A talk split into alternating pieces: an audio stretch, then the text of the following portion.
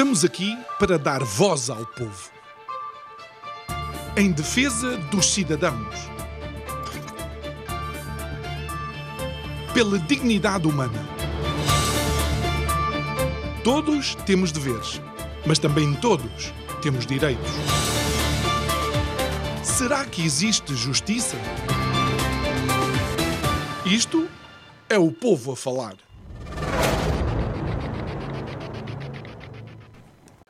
Conta uma lenda antiga que ali para os lados do sopé da Serra da Boa Viagem existia um castelo com o rei e com a sua esposa que um dia engravidou. Só que, infelizmente, enquanto dava à luz à sua filha, a esposa do rei faleceu e foi um desgosto enorme de tal maneira que o rei decidiu que todas as famílias que tivessem um varão teriam que abandonar o castelo e todas as famílias que tivessem um filho varão com a mesma idade da sua filha de nome Anarrida teriam igualmente que abandonar o castelo.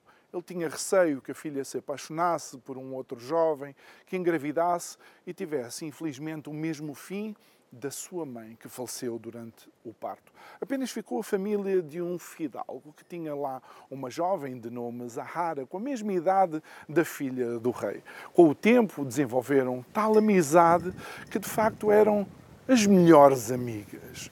Só que um dia a ama entra pelo quarto e, e diz que também a família de Zahara foi expulsa. A jovem Nahida fica triste, obviamente, porque tinha perdido a sua melhor amiga. Quis agradar ao pai, não perguntou os porquês e foi continuando a sua vida. Um dia saiu, estava chateada, fugiu do castelo, teve a passear e, entretanto, viu um, um, um cão. Aproximou-se, mas depois teve medo. No dia seguinte, a ama contou-lhe que aquele cão rondava todas as noites o castelo e que era um belo cão. Ela, movida de alguma curiosidade, a filha do rei lá vai, aproxima-se e vê que na coleira do cão havia algo escrito, havia um bilhete na realidade. Ela abre, vê o bilhete e diz: Vem-te encontrar comigo ali naquela figueira ao pé da foz do rio. Reconhecendo que se tratava da letra da sua melhor amiga, imediatamente correu até aquele local, abraçou-a e beijou-a. É porque Zahara não era Zahara, mas era Samuel. Porquê? Porque os seus pais tinham escondido o facto dele ser um homem, porque tinham medo de ser expulsos do castelo. Só que ao longo do tempo, a filha do rei apaixonou-se por Samuel depois da morte do velho rei, eles puderam, puderam então viver em conjunto para sempre. É por isso que ainda hoje, para recordar este amor tão belo, se diz que é a Figueira da Foz. Curiosidades da Figueira da Foz, onde a marcha é do vapor.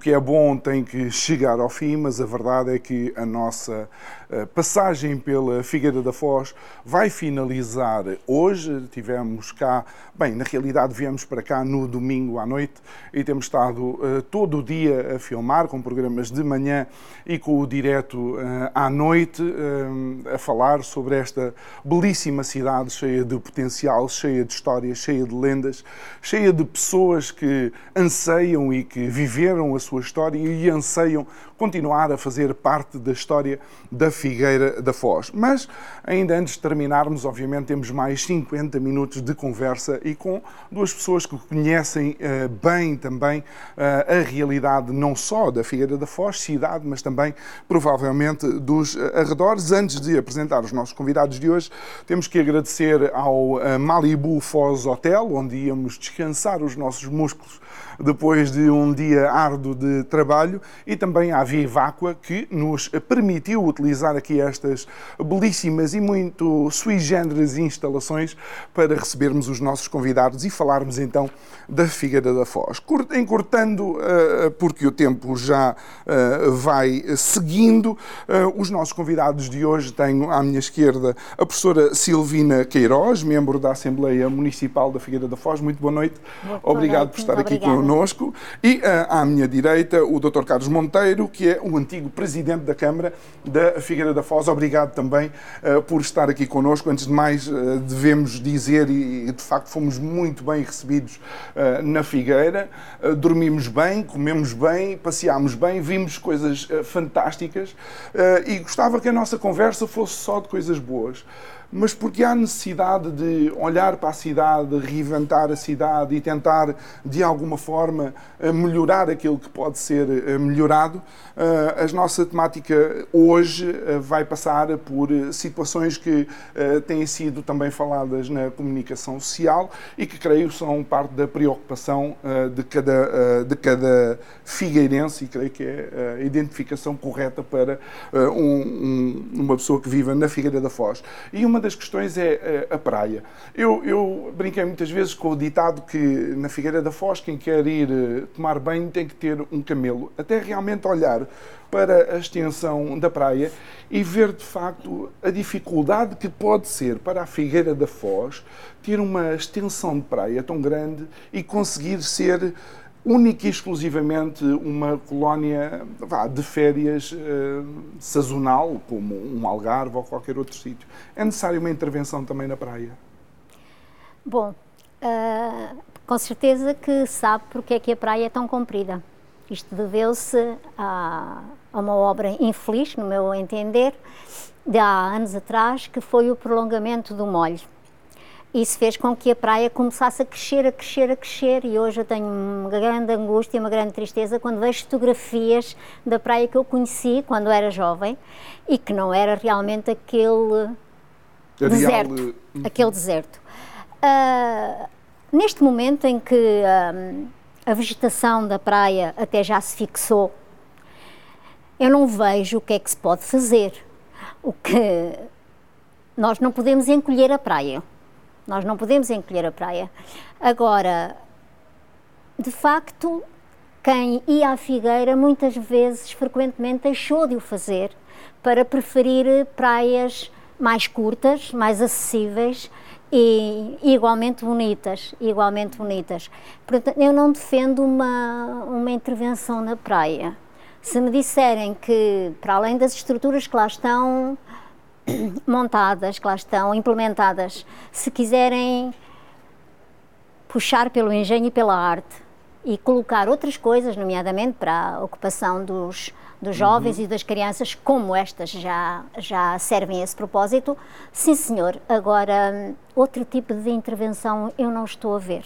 Poderia, poderia ser tão má ou pior o resultado do que foi o aumento em 400 metros do molho, do molho norte, é isso? Pois, e hoje só vai à Praia da Figueira quem tem boas pernas, porque para baixo nós vamos de manhã ainda vamos, mas no regresso, já depois de tomar banho... É, calor pode, pode aquilo é muito, muito, muito, é muito desconfortável e esta praia perdeu o seu título exatamente porque Por aquela dessa... obra desgraçou a beleza da praia. Qual é o, em relação a esta situação da praia e também da obra que, que existiu no Molho Norte, porque depois acaba por beneficiar o Porto de alguma forma, um, o que é que pode ser feito? Uh, houve um estudo antecipado? Foi uma intervenção, vá, uh, uh, como é que eu hei de explicar? A intenção era boa e o resultado não foi o, o desejado? Oh, João, o problema não é de hoje. Já em 62, um técnico da Câmara, o engenheiro Redondo, alertava para o crescimento da praia. Portanto, e, e, e o crescimento da praia está associado uh, à navegabilidade do porto comercial e de pesca. Hum. Portanto, e a Figueira está, está associada ao porto comercial. Portanto, aquilo que hoje falta, aquilo que hoje falta é encontrar um compromisso entre uh, o porto comercial e o acréscimo à acção da areia a norte do Molho Norte. Provavelmente a situação uh, poderá ser resolvida com bypass, com a transposição de norte para sul, hum. onde está mais, a erosão, faz falta. A erosão está é? a acontecer a sul, não é? Tem que acontecer, mas hoje também eh, ninguém na Figueira associado a hipótese de nós podermos não ter um porto comercial bem funcional. Hum. Eh, aliás, a história da cidade, como há, há pouco, antes de falávamos, está associada ao porto comercial. Mas deixe-me também dizer-lhe duas ou três coisas. A Figueira é muito mais do que uma cidade de praia. É? é uma cidade de surf, é uma cidade de esportes de natureza, é uma cidade de indústria, é uma cidade que tem muito mais do que sol e praia. Mas, independentemente do sol e praia ser importante, também tem, quer a norte, quer a sul, praias lindíssimas, curtas, que também continuam a oferecer grande qualidade em termos de turismo, de sol e praia. E já agora, é? eu de vez em quando, quando vou para uma praia maior, eh, costumo fazer aqui um passeio à beira-mar Bem, nós quando chegamos à Praia da Figueira temos esse assunto resolvido, a nossa queima de, de calorias, calorias, está feita, podemos só ter a, a parte do lazer. Esteticamente é, verdade. é, é avassalador, não é? É verdade, mas, oh, oh, João, é verdade, mas... E tem, que, e tem que ser resolvido o assunto fundamentalmente porque ela está a faltar a sul, não é? Esse é o grande problema. Portanto, eu acredito que o estudo que foi feito pela Universidade de Aveiro e pela empresa R5 eh, que aponta para uma solução eh, para resolver o assunto a médio prazo uhum. é o bypass. E o bypass, na verdade, e é importante porque hoje, como a areia chegou muito à frente, ela está a depositar-se na entrada de, de, do porto. O que coloca em causa a navegabilidade, quer da Marinha Mercante, quer da Marinha de Pesca. Claro. Portanto, é urgente resolver o assunto e eu acredito que os estudos que hoje estão feitos tem uma proposta credível para resolver a situação. E, e isso, de alguma forma, também merece uh, um acompanhamento uh, da implementação dessa situação. Mas há aqui uma questão em relação ao, ao Porto, e uma vez que, que falou no, uh, no Porto, que me pareceu de alguma forma surpreendente. Eu creio que, de algum tempo para cá, o Porto da Figueira é administrado uh, pela, por Aveiro. por Aveiro. não é? Sim. Eu estive a ver a composição do Conselho de Administração do Porto de Aveiro e não vejo lá nenhum figueirense. E eu pergunto como é que pode estar uh, forças que são concorrentes de alguma forma entre, entre si e, no entanto, a Figueira teve que ceder à administração do seu porto uh, em Aveiro. Isto não parece aqui um pouco um contrassenso, um malabarismo difícil de. É, é difícil e foi para muitos figueirenses difícil de aceitar essa solução que foi encontrada de Aveiro passar a tutelar o Porto da Figueira da Foz. Agora, em relação aos conselhos de administração e às pessoas que estão à frente, muitas vezes é colocada essa questão que colocou, que não há ninguém da Figueira uh, ali naquele conjunto de dirigentes. Mas eu continuo a achar que o que é importante numa administração, seja de um porto, seja de outra coisa qualquer, é hum, a capacidade e o conhecimento que cada um tem sobre a matéria que vai tutelar. E infelizmente este país está recheado de exemplos em que aparecem à frente de projetos e à frente de responsabilidades imensas, pessoas que não têm nada a ver com aquilo e que mais que não fazem do que uma figura de estilo, uma figura de corpo presente quando estão presentes. Uh, mas mesmo assim, apesar disto, eu gostava de ver alguém competente e com conhecimento sobre as causas uh, portuárias, sobre a navegabilidade, sobre uh, todos os assuntos conectados, que fosse da Figueira, ou que pelo menos estivesse na Figueira já há muito tempo. É interessante, é porque aquilo que se vai colocando é se realmente até está alguém aqui na Figueira com quem se possa falar durante, durante o dia. E nós há pouco falávamos de, de uh, por vezes, conflitos de, de, interesse, e obviamente eu não estou a lançar nenhum tipo de, uh, de culpabilidade para cima do Conselho de Administração, mas uh, deveria ser o Porto da Figueira tutelado pela Figueira. Isso, isso veio, veio tema seguinte, não é, João? Que é a parte da descentralização. Eh, e, e, hoje os portos ainda são tutelados pelo governo, pelo governo central. Mas é evidente que hoje ter um porto é uma mais-valia para qualquer cidade, é uma mais-valia para qualquer território. É importante rentabilizar este porto e hoje, ainda agora, com esta crise, com, com, com, esta crise, não, com esta guerra, temos de chamar as coisas pelos nomes, esta guerra da Rússia com a invasão da, da, da Ucrânia, hoje percebemos que a atividade portuária pode colocar-nos, tirar-nos da periferia que sempre estivermos, hum. para a centralidade que, que podemos ter relativamente ao mundo. E, e, aquilo que está a ser estudado para Sines terá impacto em toda esta atividade portuária na região toda e também as alterações climáticas. Nós hoje não temos dúvidas que o transporte, eh, o transporte marítimo e o ferroviário são aqueles que menos poluentes são, menos emissões de CO2 têm. Portanto, este é o salto que o país tem que dar. Eu quero crer que se está a trabalhar nesse sentido, eh, quer com a economia azul, que está na agenda do governo, quer com todo estas, todos estes estudos que estão a ser feitos para o Porto da Figueira, uhum. voltando hoje à parte, está-se a, pensar, está-se a pensar num aumento uh, de, de possibilidade de navios de maior calado poderem entrar no Porto, porque esta também é uma questão Não, essencial. Essa questão é fundamental e, na verdade, o, afunda, o, o afundamento do canal é exatamente o problema é, é, é nessa perspectiva. Por um lado, afundando o canal, a barra é mais segura, a entrada do Porto é mais segura. Uhum. A ondulação é menor, não vamos entrar nessa parte, sim, sim. não vale a pena. Mas pronto, mas eh, hoje o Porto, eh, quando há bancos de areia na entrada, é o que torna a entrada perigosa. Portanto, afundando é mais segura. Mas afundando permite navios de maior dimensão. Portanto, navios de maior dimensão são cargas mais rentáveis, mais baratas e hoje os navios que estão a ser construídos são todos navios de maior dimensão. Exatamente. Portanto, este é o trabalho que está a ser feito e há, há um protocolo assinado entre privados, entre a Administração Portuária do Porto da Figueira da Foz e o Governo, na perspectiva do investimento na ordem dos 18 milhões para aprofundar o canal. Contudo, este aprofundamento do canal não pode existir sozinho porque hoje, se afundarmos o canal e se não retirarmos a areia que está a norte do, do, do molho norte, essa areia vai outra vez ao, vai voltar. Vai voltar. voltar. Portanto, sim, tem sim. que haver aqui. Por causa das correntes. Exatamente, das correntes tem que haver. A, a, passagem de norte para sul é na ordem dos 705, 750 uh, milhões de metros cúbicos uh, e, e, e, o contrário é 250. Uhum. Portanto, há sempre um acréscimo de areia a norte ela tem que ser tirada a norte, tem que haver ali um.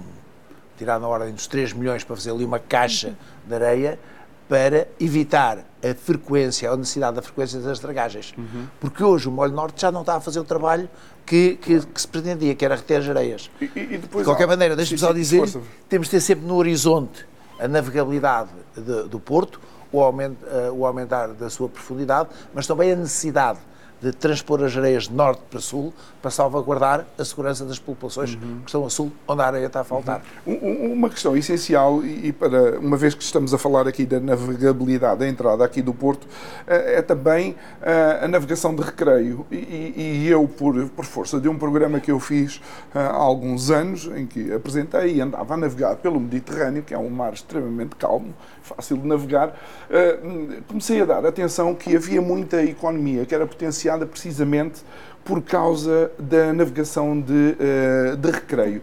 E aquilo que eu vejo ali mesmo, quase em frente à Câmara, parece, e peço desculpa, parece um depósito de veleiros e barquinhos que não está de todo a ser potenciado e, de facto, um, a história da Figueira é uma história de, de mar, não é?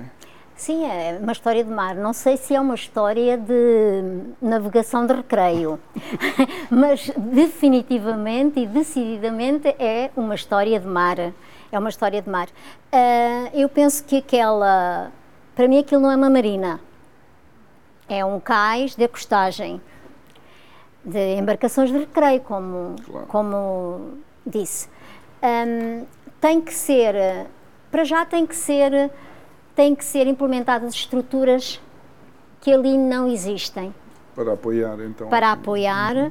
e até para uh, potenciar a vinda de outras embarcações, de outras pessoas que possam também contribuir para um, um incremento da cidade, uhum. do ponto de vista comercial, do ponto de vista turístico, etc. Uh, e isso realmente não existe. Não existe aquilo é, tem condições paupérrimas, se podemos falar assim. Mas. Mas, mas e, e, e, potenciando aquilo, podíamos eventualmente então potenciar um determinado tipo de turismo. Há pouco falou do turismo da geração Y, que é o, é o surf, é ir lá para, para a serra e se calhar fazer o trekking ou o BTT. É, renovando é. aquelas instalações. Há uma vantagem que aquele espaço tem. Eu não conheço muitas marinas em que deixo o barco e a 5 minutos tenho a caixa de depósitos tenho ao banco e tenho ao centro da cidade. Tem essa grande vantagem, não é? É verdade, sim, não é? Sim, sim, Tirando Vila Moura, que, é, foi construída, que é artificial, não, é? não há muitas mais que tenham estas. Está no centro da zona histórica da Figueira. Mas, eh, além daquele espaço, portanto, temos um, continuamos, mesmo na Marina, a ter um problema de profundidade. Embarcações muito grandes não podem, não podem lá atracar, mas aquilo que hoje também está a faltar, e a minha amiga Silvina Queiroz só não referiu porque não teve tempo, também é a parte dos taleiros para dar apoio a estas uhum. embarcações, porque muitas dessas embarcações também precisam da manutenção e, e, e, os taleiros não estão a funcionar. Nós já tivemos aqui dos taleiros mais importantes na região a trabalhar em alumínio e noutros materiais. Eh, acreditamos que hoje, num protocolo com o Governo de Timor, os taleiros possam retomar a sua atividade, mas isso também iria potenciar muito ali o funcionamento da, da, daquela zona. Há uma outra cidade que vive muito bem daquilo que a Marina vai, vai lhe dando, que é, por exemplo, Lagos a cidade de Lagos eh, consegue potenciar isso. Muito bem, acho que já falámos de água o suficiente, vamos falar de um tema, eh, de um tema que nos, nos preocupa, obviamente, a todos, até porque estamos a sair, de alguma forma, de dois anos de, eh, de pandemia e é, de facto, a oferta de serviços de saúde na Figueira da Foz.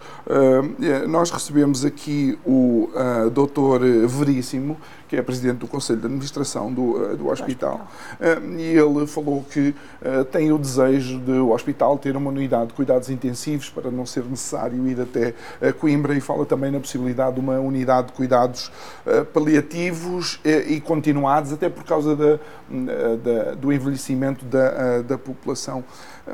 Porquê que há esta quase decalagem e porquê que um figueirense eventualmente tem que ir a Coimbra quando tem aqui um hospital? Exatamente, porque o hospital não está dotado de todas as estruturas de que necessita. Uh, não sei, eu sou eleita pelo, pela CDU, pelo Partido Comunista Português, do qual sou militante. E há muitos anos esta parte nós vimos reivindicando a tal unidade de cuidados intensivos, os cuidados continuados e os paliativos. Porque enquanto não houver uh, a implementação dessa unidade de cuidados intensivos, nomeadamente, este hospital está sempre em risco. E risco de quê? De perder a sua categorização como urgência médico-cirúrgica. Porque um hospital tem que ter uma unidade de cuidados intensivos para poder ser classificado. Eu entendo, mas em termos, é, por exemplo, em termos de população, tem serve população suficiente para ter uma unidade de cuidados serve. E não serve só a população do Conselho da Figueira, porque os conselhos mais a sul e a norte uh, acabam por vir para aqui, nomeadamente Pombal, as populações mais uhum. a sul. E também Montemor, que é um conselho limítrofe, vem para aqui. Cantanhede já não virá tanto, porque tem um pequeno hospital, só mesmo em casos de força maior, de maior gravidade, de, de doença mais uh, complicada. E um, este hospital, que é um hospital distrital, que, é, que tem essa que tem designação. Esse, essa designação de hospital distrital, precisa mesmo de calçar as suas tamanquinhas e fazer força para que uh, seja tratado como tal seja dotado das, das, estruturas que realmente precisa. Neste momento acabaram de inaugurar um bloco operatório isso é uma ótima notícia mas não podemos ficar por aí. Uhum.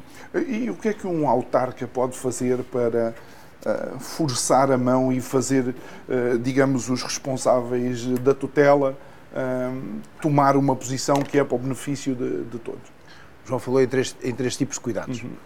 Em termos paliativos e continuados, eu penso que a situação a curto prazo estará ultrapassada.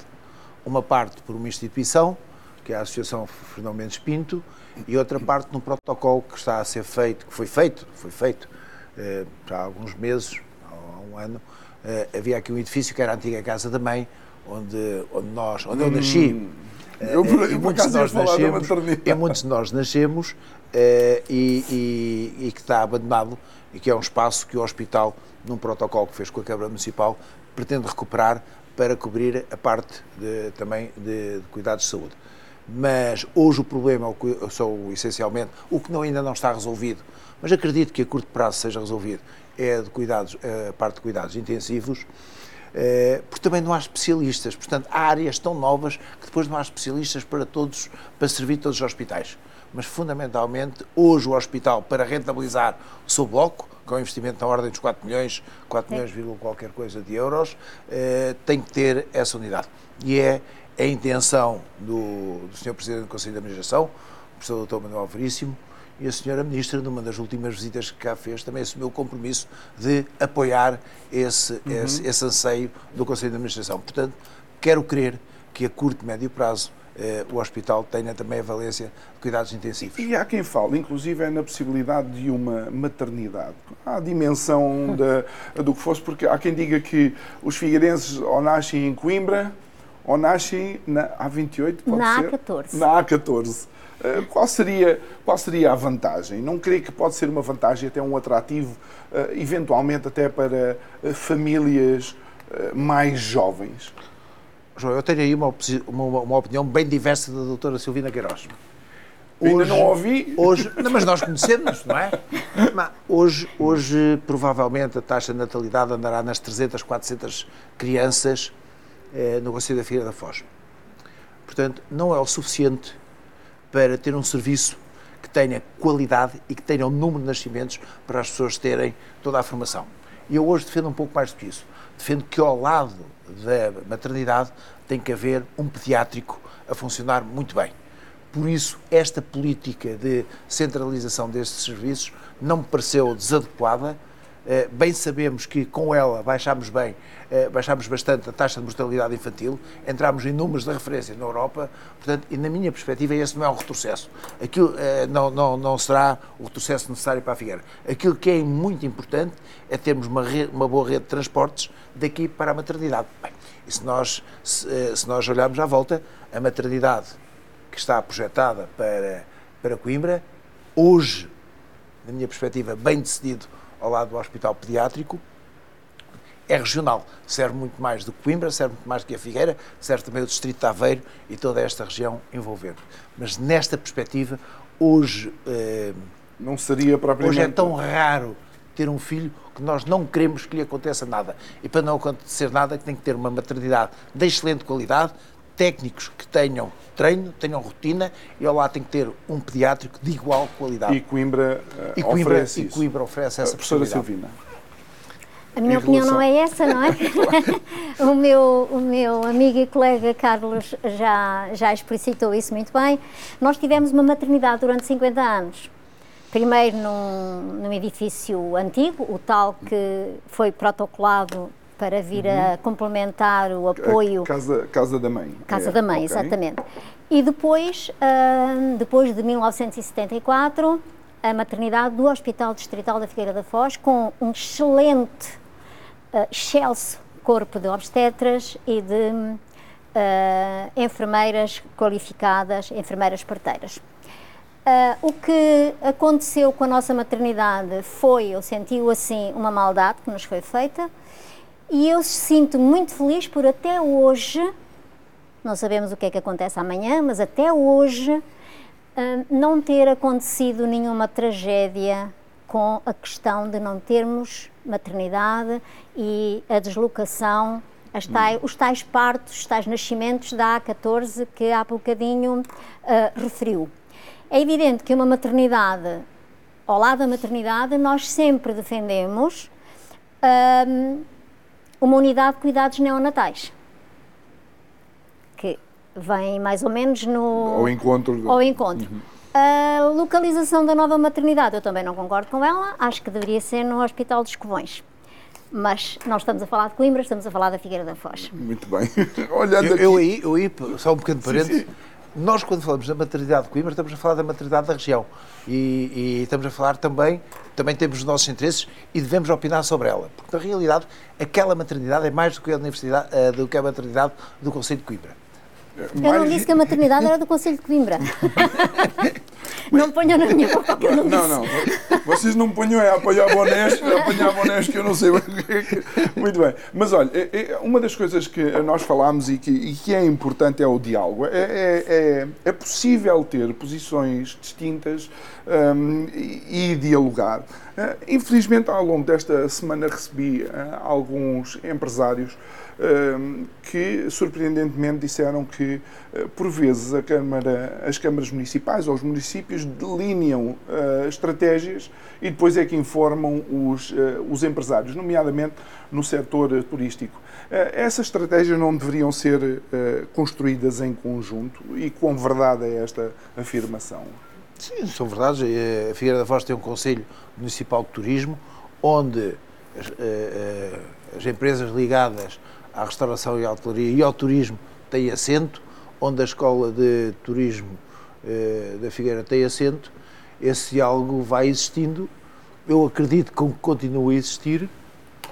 E, a Figueira, até nessa, nessa perspectiva, tem, tem um gabinete de apoio ao- ao- ao empreendedor e ao empresário.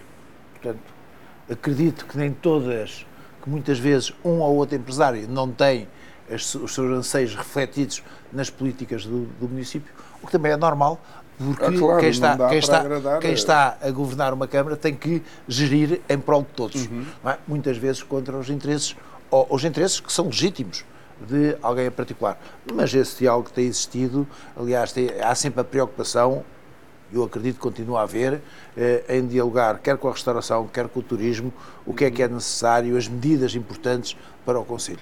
É evidente que nem sempre não é, a opinião de um prevalece, porque na verdade temos que gerir o conjunto de opiniões e, e, e fazermos aquilo que achamos correto.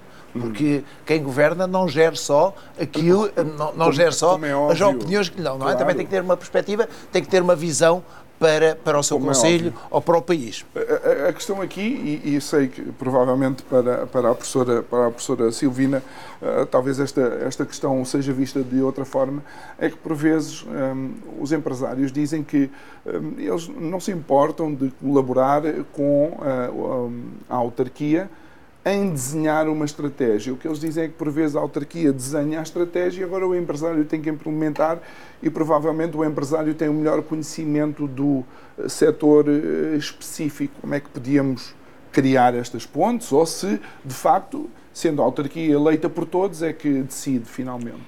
Não. ah, ah, a autarquia é eleita por todos porque nós vivemos numa coisa que se chama o poder local democrático, Democrático. uma herança muito feliz do 25 de Abril. Mas eleger e ser eleito não pode ser o fim da corrida, não pode ser o fim da viagem. E hum, aquilo que aponta em relação aos empresários, e nomeadamente em, em relação aos empresários ligados ao setor do turismo, acontece em muitas outras áreas.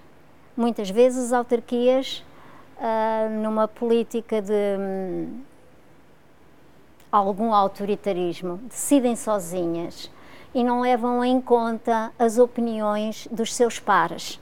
E nós somos todos pares do poder político. E a opinião dos cidadãos é importante, sejam eles os trabalhadores, sejam eles os estudantes, sejam eles os empresários, sejam eles quem for. Ah, portanto, essa pecha é muito comum em muitíssimas áreas e realmente é pena, porque é um empobrecimento da democracia.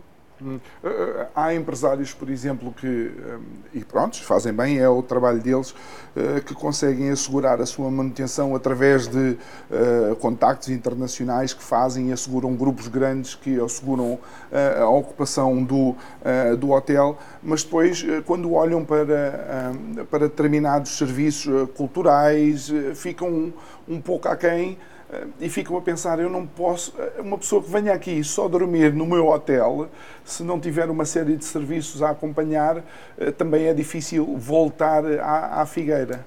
João, hoje a Figueira não é uma cidade de dois ou três meses. Hoje a Figueira é uma cidade de 365 dias. Porque se não temos sol para fazer praia aos 365 dias, temos a serra, temos ciclovias, temos, temos o, o, os desportos de mar ou, ou deslize, temos o surf, temos o bodyboard, temos o paddle aqui neste rio maravilhoso, temos o, o, os circuitos pedestres, temos uma série de, de, de atrativos que hoje eh, as pessoas podem, podem estar cá uma semana, 15 dias. Temos a Ilha da Morraceira, que está aqui por trás de nós, 760 hectares contínuos de território. Não existe em mais nenhuma parte do, do, do, do, do país. país. Portanto, com a exploração de sal tradicional, que é algo também raro. Portanto, hoje a Figueira tem uma oferta interessante. E tem uma oferta interessante também em termos culturais. Eh, provavelmente há uma falta também de conhecimento de conhecimento de todos daquilo que há para oferecer e de estimular então, as pessoas isso é um, para. Isso, isso, faz parte, digamos, do, do, é verdade, trabalho da autarquia, não é? é Potenciar. O, o, trabalho de todos. Eh, Sim, mas se, eu, a última se eu vez, fizer uma peça de teatro. A última vez que eu fui a Barcelona é? devia ser a terceira ou quarta vez que eu estava em Barcelona. E quando estava a sair do hotel, o recepcionista perguntou-me se eu conhecia a cidade ou se queria que ele me apresentasse. Eu, com alguma arrogância, pensei: é a terceira vez que venho aqui esperei e tive 20 minutos a ouvi-lo. E percebi que havia muito mais para conhecer do que aquilo que eu tinha é, é, conhecido não, em duas não, ou três não. visitas. Uhum. Este é um trabalho, o trabalho de turismo é um trabalho de todos. Todos devemos ser agentes turísticos numa cidade que se quer turista. É, os também turística. a restauração. Só turística não. não quer dizer, mas não, também turística. A Figueira nunca se equacionou isso. Uhum. É, a Figueira é, é, é o conselho é, mais industrializado um da região. De, como é, é? óbvio. Mas porquê Portanto, continuamos a pensar a Figueira como destino não, não só balneário, não, não é? é aquilo, a conversa que nós estávamos a ter acho que era de uma perspectiva diferente. O turismo deve ser rentabilizado até ao seu limite, como a, a, a indústria deve ser rentabiliza, rentabilizada até ao seu limite. Agora, uma coisa não constrange a outra, não é? Mas nesta perspectiva, eh, por exemplo, e o Ministério da Educação tem muito para fazer. Há uns anos quisemos fazer aqui um, uns cursos de guias turísticos. Uh, e e não houve, não houve abertura do Ministério da Educação à época, porque é importante ter formação. Aliás, é importante, e algumas escolas fizeram nos seus currículos integrar parte do património da Figueira, porque todos nós numa cidade como a Figueira, ou qualquer que tenha pretensões a cidades turísticas, devemos ser agentes turísticos. Quando nos interpelam para perguntar onde é que é a Casa do Passo... Somos, dizer, somos um cartão de, não de é? visita, Eu devo dizer é? onde é que é a Casa do Passo mas, e, devo, devo, fazer uma pequena descrição da Casa do Passo, vou, estimular a curiosidade. Agora vou-vos deixar uma provocação e parece que tenho alguma coisa contra Aveiro, mas não tenho. É que o turismo do centro sai de Coimbra e vai para Aveiro. Ah, mas por acaso tem, tem aí um lapso. É? Porque a verdade é que a Figueira tem muito mais camas e tem muito mais ocupação turística do que Aveiro. Pois, mas a questão é que, de, eh, eh, ao fazer isso, há quem diga que os turistas agora estão a ficar, tipo, parece que há ali uma represa em Aveiro a segurar os turistas. É possível ou não? O crescimento é turístico da Figueira foi bem maior que o de Aveiro. Nestes últimos anos temos mais camas ocupadas que Aveiro, portanto, não é exatamente isso. Hum. É evidente que Aveiro provavelmente tem algo que a Figueira não tem que é extremamente atrativo, não é? Que é, tem, aquela, tem aquela tradição dos barcos típicos de Aveiro e tem ensino superior. Marca hum. muito a diferença eh, relativamente à Figueira. Agora, em termos de hotelaria e de turismo, bem, dito por um jornalista de Aveiro, ele quando quer andar de bicicleta à beira-mar tem que vir para a Figueira.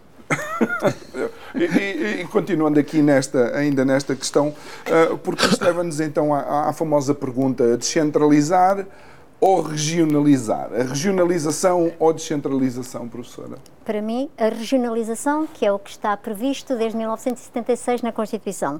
A Constituição da República Portuguesa já foi alterada sete vezes. E há aí gente uh, muito empenhada em que volta a ser alterada para a expurgar de aquilo que consideram que, que está a mais, uh, que é politicamente mais estranho. Uh, mas mesmo assim, apesar dessas sete revisões constitucionais, a Constituição manteve este, este desígnio da regionalização. E, para mim, a regionalização não tem nada a ver, como não tem para quem estuda minimamente a matéria, com descentralização. Não tem. Uh, à partida, logo, porque as regiões administrativas são autarquias okay. eleitas. Não são de nomeação política de ninguém. E, portanto, aquilo que se diz, há bocadinho antes de começarmos Uhum. o programa, naquela conversa que tivemos, que algumas pessoas dizem que a regionalização não, porque iria criar eh, compadrios, colocações, criação de, de jobs for the boys and the girls. Não é assim. Claro que qualquer caminho pode ser enviesado. A experiência diz-nos isso. Mas eu não estou a falar de enviesamento, estou a falar daquilo que a lei propõe e, de, eh, e aquilo que nós precisamos. Ou seja, seriam eleitos através de um processo democrático também, ah, sim, com sim, um sim, voto... como, como as Ok. outras autarquias, exatamente. Como as outras E isso colocava também depois uma, uma responsabilidade adicional, porque neste momento o Governo está a transferir determinadas competências para as autarquias, ah, mas as autarquias não sabem bem como é que se pode ah, vá, ah, completar, complementar ou executar transfer- ah, competências sem dinheiro, não é? É, é- isso é uma verdade. É uma verdade. E eu penso que algumas autarquias, ao ter eh, aceitado algumas competências, deram uma passada maior que a própria perna. E algumas, continuando a usar expressões populares, das quais eu gosto muito, que acho que são muito elucidativas e muito ilustrativas, ahm, agora torcem a orelha. Pois são as, agora- são- agora são, torcem são a as dores, não é? São Às as vezes dores. no processo de, de aprendizagem, mas Ah, pois, mas ninguém aprende sem dinheiro.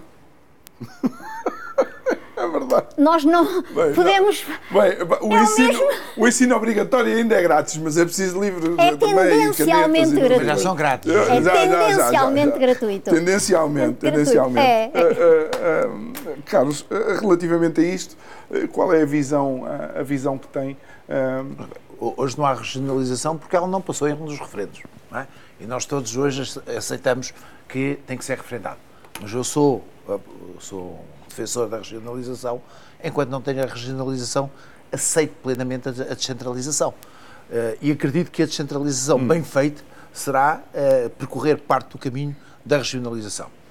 E hoje já temos algumas estruturas, como as comissões de coordenação das, das regiões, que são NUTS 2, eh, no caso concreto aqui de Coimbra, é a Comissão de Coordenação da região de Coimbra, que hoje os seus corpos, os seus dirigentes, foram eleitos indiretamente, foram Ok, eleitos por autarcas, mas já, sim. já, já, há algum, já há um princípio de processo democrático numa, rela- numa eleição indireta.